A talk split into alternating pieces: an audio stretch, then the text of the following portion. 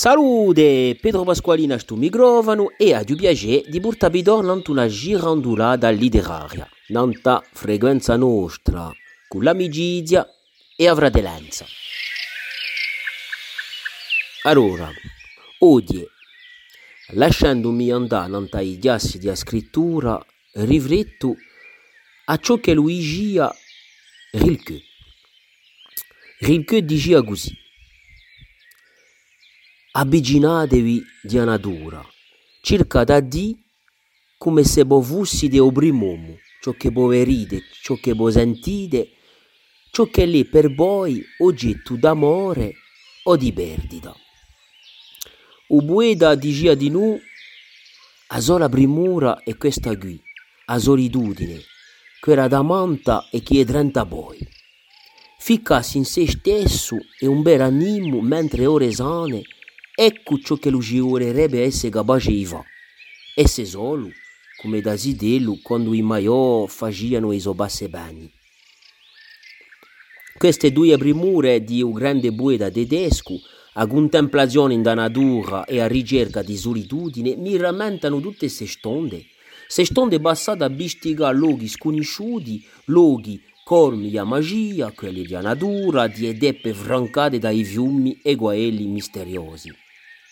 Mi vengono in mente si scorni di un mondo qui in Corsica o in altro che una volta praticati fermano un cabo e nutriscono l'immaginario, prima invisibile e dopo con l'inchiostro che bene a decorare a carta da parole che sorgono da questi momenti legati a prudenza di cinque sensi, attenti a tutto un minerale, vegetale, a roba viva in giro a noi. Allora, oggi è mica un luogo in particolare, ma potremmo essere per ste bozzine di Corsica o a Pusano, in un scoglio che sorge da Giorma scozzese. Oui, en effet, nous pourrions être au milieu d'un paysage de potines qui habitent les anciennes vallées glaciaires de Corse ou assis sur un rocher qui jaillit de la tourbe écossaise. Et de là, des mots naissent spontanément de cette contemplation en solitude. Le filet d'eau au travers des plateaux de tourbe quand les orages se sont absentés assez longtemps pour laisser croire qu'ils avaient été seulement rêvés. Et de ces mots, un texte, né d'une réflexion vagabonde sur l'éphémère, la poésie, l'amour et les paysages qui inspirent pour une vie. Ecco per voi oggi girandolata letteraria. Le poète ne murmure pas, étranger au dogme. Il décèle l'éphémère de l'éternité dans tous les moments suspendus de l'humanité, cela même qui reste secret et insaisissable à la voix de la raison. Il tient un court instant dans son cœur ce qui s'efface instantanément aux yeux démasqués. Il assiste au mouvement créateur des âmes pour y apporter ce supplément lors des soubresauts hésitants, désorientés et passionnés. Le poète s'empare de la question de l'existence sans volonté de l'amener vers des réponses si souvent sclérosantes et teintées de vaines certitudes. À partir des battements du cœur, il laisse les contours de la scène se recréer sans cesse. Il se met en mouvement pour ne pas mourir. Il avance dans les sentiers tourmentés du sentiment amoureux, travaillant sans relâche à faire exister ce qui disparaîtra un jour, malgré les floraisons successives. Il s'accroche aux déchirures de son âme afin d'y extraire cette œuvre imparfaite et unique, témoignant de son rapport singulier au monde et à l'autre. Il marche, aveuglé par la lueur de l'amour inconditionnel, ne cessant de le vouloir éternel, et il assiste, impuissant, à son envol vers des contrées terrifiantes qu'il ignore. Par ces mots, ces fulgurances du cœur et des tripes, il entrevoit les évidences qui perdent tout leur sens une fois nommées. Il connaît la valeur de l'instant sublimé, transportant avec lui la douleur et l'angoisse de l'instant suivant.